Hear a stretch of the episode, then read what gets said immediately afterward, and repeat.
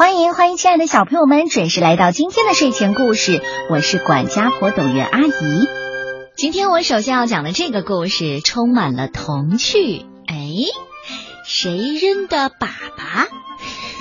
是体型庞大的大象，还是阴森可怕的蟒蛇？又或者，到底是谁？你猜到了吗？好吧，这是一个非常有趣的故事。谁的便便？嗯，我知道小朋友总是喜欢把便便说成臭粑粑，臭粑粑。好了，开始今天的故事吧。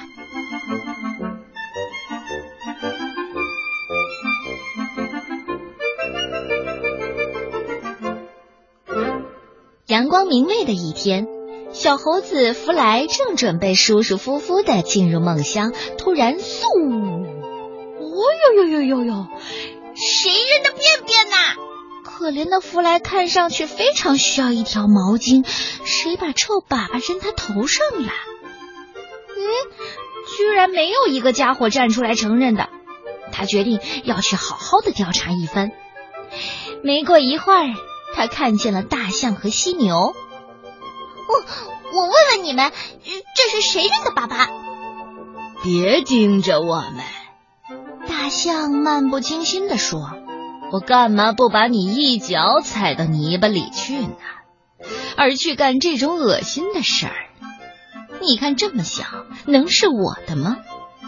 犀牛吼道：“要是我的话，我就直接用尖角刺穿你！快走开！”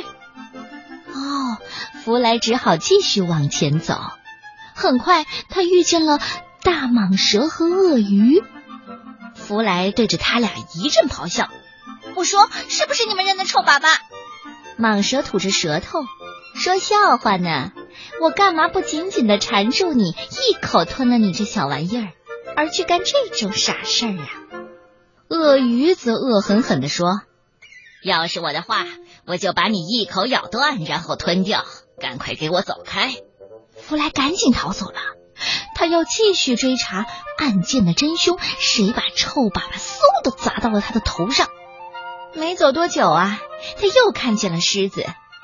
你你你你告诉我，谁扔的臭粑粑？弗莱太想知道答案了。